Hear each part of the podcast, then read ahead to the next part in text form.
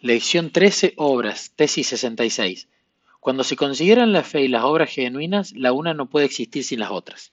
Versículos base, versión NBI, Santiago 2, 17, 18 y 26.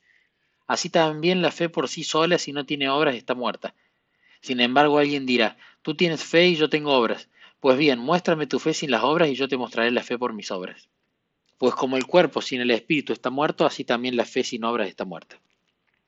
Hay un canto muy antiguo que dice, el amor y el matrimonio, el amor y el matrimonio van unidos como el caballo al coche, no se los puede tener separados. Es un canto muy antiguo como se puede ver por más razones que la parte del caballo y el coche únicamente. Actualmente la gente ha hecho lo imposible por demostrar que el amor y el matrimonio no tienen que ir necesariamente juntos. Pero lo único que han logrado demostrar después de todos sus esfuerzos es que el plan divino para el matrimonio y la familia es el mejor. Pero la fe y las obras siempre van juntas. Tal vez seamos capaces de hallar una ilustración que nadie pueda cuestionar. ¿Qué les parece la luz solar y la sombra? Siempre van juntas, ¿no es cierto? Una no puede existir sin la otra. En este mundo, donde quiera que hay luz, también hay sombra. Esta es una ley invariable. En el Camino a Cristo, página 86, se habla acerca del gozo sin sombra de la vida venidera. En esta tierra aún nuestro gozo se ve afectado por las sombras. Tal vez este gozo ensombrecido sea lo que nos permite llorar lágrimas de gozo porque cada alegría que experimentamos viene acompañada de una sombra. Nos regocijamos cuando alguien acepta a Cristo en su vida, pero al mismo tiempo sentimos la sombra de aquellos que lo han rechazado.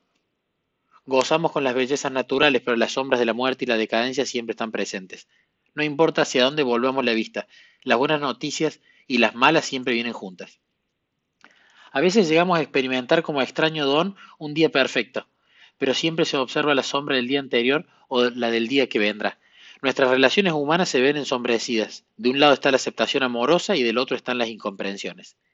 Sentimos el corazón lleno de fervor cuando Dios se acerca para tener comunión con nosotros. Sin embargo, aún allí vemos la sombra de otras ocasiones cuando pareció ver su rostro y no pudimos sentir su presencia.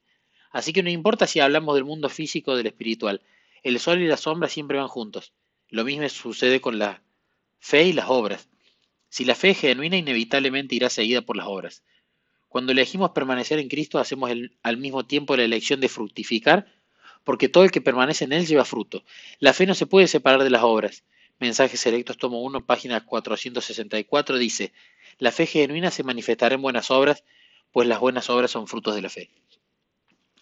Cuando hablamos acerca de la fe y las obras, generalmente alguien alude a la ilustración de los dos remos. La fe y las obras son como dos remos. Si usted trata de remar con uno solo, cualquiera de los dos, no hará ningún progreso. Pero si rema con los dos juntos, su bote avanzará hacia la playa celestial.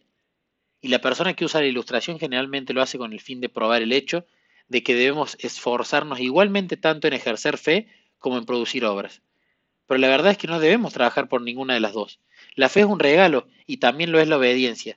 Debemos concentrar nuestros esfuerzos únicamente en permanecer dentro del bote, lo que significa mantener nuestra relación con Cristo mediante la oración, el estudio de su palabra.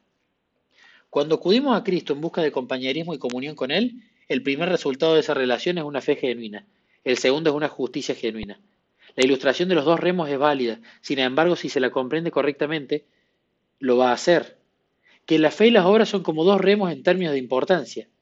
La fe y las obras son igualmente importantes, pero el método para obtener tanto la fe como las obras lo constituye una relación dinámica con Jesucristo.